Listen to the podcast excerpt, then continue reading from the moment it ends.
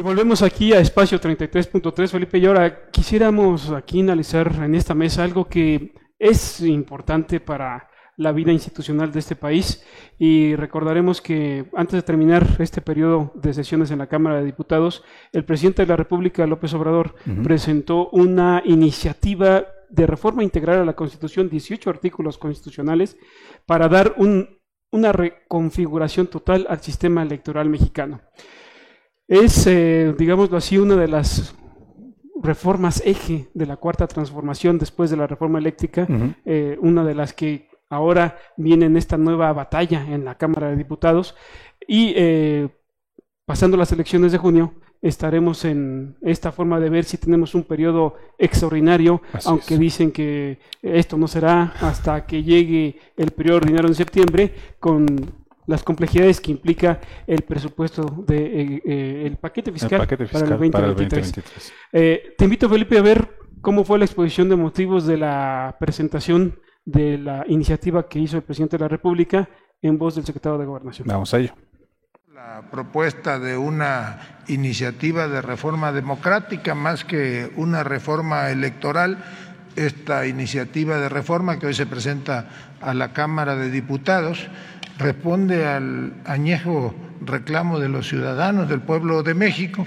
Se concretiza finalmente la propuesta de, entre otras cosas, que haya reducción en el número de plurinominales, diputados plurinominales, que desaparezcan los, los senadores de lista o, o plurinominales, que los organismos electorales sean los integrantes de los organismos electorales, no nada más se reduzca su número, sino que sean electos de manera directa por los ciudadanos mediante un proceso en el cual los tres poderes del Estado van a proponer a ciudadanos para que sean los integrantes de ese organismo electoral, se reduce el financiamiento a los partidos políticos, se reduce el costo de las elecciones, se garantiza con la posibilidad del voto electrónico que haya todavía mayor certeza en la participación de los ciudadanos, quienes podrán optar por votar de manera electrónica o votar en las casillas como hasta ahora se hace.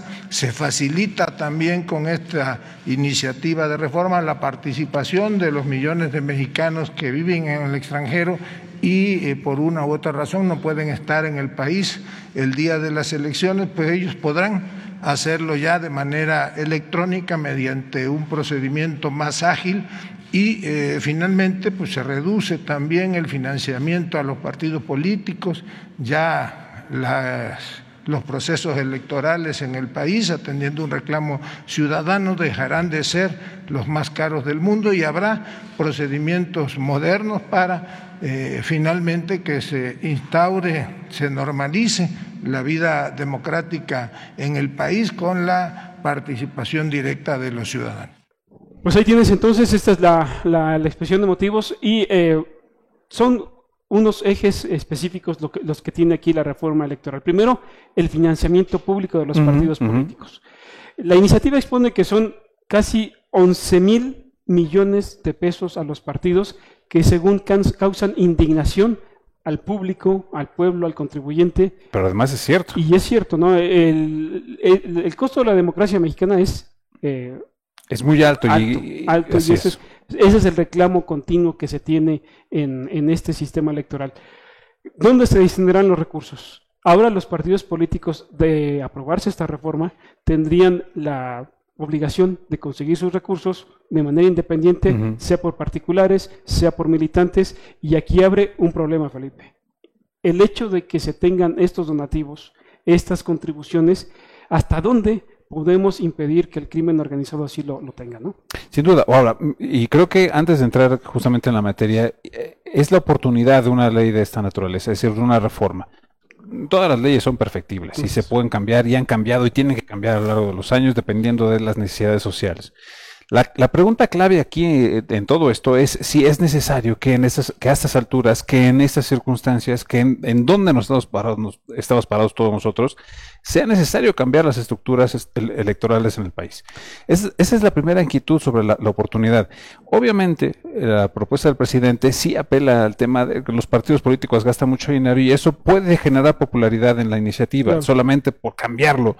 Pero lo, lo, importante es preguntarnos, ¿qué tan oportuno es en este momento hacerlo? Eh, venimos de un desgaste político electoral tremendo uh -huh. eh, y de, a la par de la reforma eléctrica, el descrédito del INE. ¿no? Recordarás esta sesión maratónica que hubo con el presidente, el consejero presidente Lorenzo Córdoba, Así es. que dicho sea de paso, dio una, una clase magistral en la Cámara de Diputados y aguantó de una forma estoica, estoica cada uno estoica, de los planteamientos, eh, los planteamientos de, de la oposición. Es. Y él se vio firme, elegante y sobre todo convincente a estos cuestionamientos. Ese desgaste hizo entonces que tengamos en la mesa esta iniciativa que ahora se replantea de una forma, pues como lo quiere la 4T, ¿sí? Instituciones que en estos momentos tienen un, una afamada eh, un criterio fuerte de llevar las cosas en el sistema electoral que ha sido reconocido de una manera internacional, uh -huh, uh -huh. ahora tiende a esta polarización y sobre todo con dos consejeros, el presidente Lorenzo Córdoba y Marco Antonio Baños. Así es. Ahí hasta el juicio político se le está trabando para saber que estos son también traidores a la patria. ¿no? Así es, así es. Y esto es lo que tú planteas, el desgaste que se está sometiendo al INE y sobre todo esta polarización que hace que el pueblo también lo cuestione. No, y es que al, al final tienes, tienes la razón, el tema es la polarización social que se Así vive. Es. Es obvio que las instituciones políticas en México están sumamente cuestionadas en muchos niveles. Salió una encuesta del periódico Reforma también hace unos días en donde se planteaba justamente esto. En el fondo, más allá de si se está apoyando o no a la cuarta transformación, es el descrédito de, la, de, las instituciones por parte de la sociedad civil. Y en este momento, el presidente de la República plantea una iniciativa de ley donde le dice a la gente, pues opinen ustedes. Parece demasiado simple, parece demasiado sencillo y, y, parece que en el fondo todos tendríamos que estar de acuerdo, al menos en un planteamiento democrático, decir, estamos a favor de que la ciudadanía participe y participe más y con mejores eh, elementos, más involucrada en la elección de las instituciones que garantizan claro. la elección popular de la misma ciudadanía. Es parece un poco autárquico el, el, el asunto, pero eh, parece que en el fondo no podríamos estar en, en, contra de ello. Máxime porque sí, incluso el INE, por muchos reconocimientos internacionales que tiene, también tiene muchas de las críticas sí. que ciertamente pueden venir de la cuarta transformación, pero también vienen de otros sectores políticos y sociales importantes. El dispendio en el gasto público, el, la manera en cómo no se sanciona o solamente se sanciona con estas famosas multas a los partidos, pero no hay ningún otro tipo de responsabilidad social frente a los actos de engaño, rapiña, eh, manipulación que cometen los propios partidos políticos. Y ahí, justamente en ese desgaste, le pregunta el, el presidente al pueblo, haciendo esta, eh, ¿ustedes participarían sí o no? en la constitución de esas instituciones. Esta clave que tú dices, Felipe, es importante para entenderlo porque otro de los puntos que llevó a este desgaste fue la revocación de mandato. Ah, obviamente. La revocación claro. de mandato y sobre todo el hecho de que se le diera una recortada tremenda al presupuesto de, este, de esta democracia participativa. ¿Cómo el INE iba a operar una revocación de mandato que es utilizada por los que son favorecidos por Albert Donel para duda, decir que la revocación era un momento en el cual el INE estaba limitando la democracia, uh -huh. limitando la participación del pueblo, limitando la opinión popular y demás. Claro. Esto efectivamente llevó entonces a una situación donde el INE se tenía que poner en la cruz. Obviamente, ¿sí? obviamente, Tenía que crucificarse a alguien. Y si Andrés Manuel tenía esta situación de promover la democracia participativa, alguien debía ser el enemigo. Y el enemigo se llama INE. No, ahora imaginemos en el mundo de las, eh, las posibilidades, obviamente el hubiera no existe, pero si hubiera seguido al pie de la letra la ley de revocación de mandato, la ley federal de revocación de mandato, en donde un grupo en contra del claro. presidente de la República, realmente, pensemos al Partido de Acción Nacional, Partido de Revolución Institucional, realmente hubiera juntado todas las firmas, ellos estarían contentos con que se hubiera recortado el presupuesto para hacer ese tipo de revocación. Habrían perdido solamente por el recorte presupuestal. Exactamente. Sí, y de esta manera, eh, incluso sería como un tiro de jiribilla. Serían, exactamente. de esa manera. ¿Quién hubiera ganado? ¿Quién hubiera perdido? Pero, pero la oposición tendría entonces tal vez esta desventaja. Sin duda. No, en ese sentido. Pero, pero este, este dardo arrojado al INE tuvo eh, un blanco perfecto, ¿sí? Fomentar que este instituto tuviera una necesidad de transformación. Por eso, al cerrar el periodo ordinario, después de toda la polarización de la reforma eléctrica, bueno, se sabe que esta reforma constitucional puede no, pasar. Podría, así es. Puede no, tiene Mucho sentido. No tiene, no tiene los 333 votos necesarios para tener la, calificación. Y sufriría un desgaste la Cámara Legislativa, sufriría un desgaste los medios de comunicación, sufriría un desgaste el Instituto Nacional eh, Electoral, sufriría un desgaste el Poder Federal. ¿Para qué la presenta entonces? El punto creo yo, salvo tu mejor opinión, es seguir incitando el odio. Después de la reforma eléctrica lo vimos de esta manera, cómo se marcaron a los legisladores como traidores a la patria. Una, un señalamiento que es contrario, lesivo a los derechos humanos de cualquier persona. Tenían todo el derecho de votar en contra. y es su responsabilidad. Y además, es su responsabilidad respondiendo a la voluntad del pueblo. Y la Constitución. Que, ah, respalda, ¿no? La Constitución lo determina claramente. Legalmente ellos tienen una forma de, votar, sea en bloque, sea personalmente, pero nadie les puede interpelar, ni Dios Padre, el voto que van a, decidir. El presidente de la República se metió con ese derecho constitucional, que es una de las de las estructuras fundamentales de la división de poderes. Ahora, no es la primera vez que pasa, o sea, también en secciones anteriores en donde estaba el famoso poder dividido en los tres, tres grandes bandos, uh, el PRI y el PAN le decían constantemente al PRD, que en ese entonces era la oposición, decían el partido del no sea, decían, no importa cuántas veces hagamos las, las, iniciativas, ellos dicen que no. Fue hasta eh, Peña Nieto, justamente con las grandes reformas, cuando se logra sumar al Partido eh, de la ah, Revolución Democrática, al PRD, y entonces ya se conforman básicamente estas estructuras. La negociación política, el acuerdo, lo que fuera, pero el Pacto por México básicamente logra concretar lo que llevaban décadas tratando de hacer Fox. desde Vicente Fox. Desde Vicente Fox. Desde Vicente Fox. Estaban estos famosos eh, eh, reformas estructurales y por primera vez, eh, después de muchos años, Morena, como una decisión en, oposición, alcanza esos niveles de, de legisladores justamente para poder hacer las reformas. Y las ha venido haciendo con algunas alianzas, con algunos apoyos, pero en ese momento se encontraba justamente con otros partidos, los partidos que iban a decir que no y tenían todo el derecho, toda la responsabilidad y toda la obligación para decir que no. Claro, e, e incluso sus mismos legisladores. Hay una legisladora que por razones de salud de Morena no pudo asistir y les, se la metieron en el mismo costal de los demás, traidor a la patria, independientemente de las circunstancias que hubiera tenido para ir o no a la votación. Ahora, regresando al punto, esto es que eh, si tenemos esto de traidores a la patria, esta reforma electoral que se presenta como una novedosa forma de decir vamos a hacer la democracia popular, tiene también en su, en su esencia, en su base, un engaño que es peligroso para que el pueblo pueda conocer realmente qué es lo que está pasando. Eh, vayamos a un punto que es eh, que todos queremos que pase, ¿no? Eh, reducción de las cámaras legislativas. Todos queremos que 300 diputados que haya menos y, que haya menos, y menos senadores de lista. Pero que se, que se eliminen a los pluris y a los de lista. Así es. La iniciativa no es esto. No. La iniciativa no es así. Estamos regresando a un sistema de partido.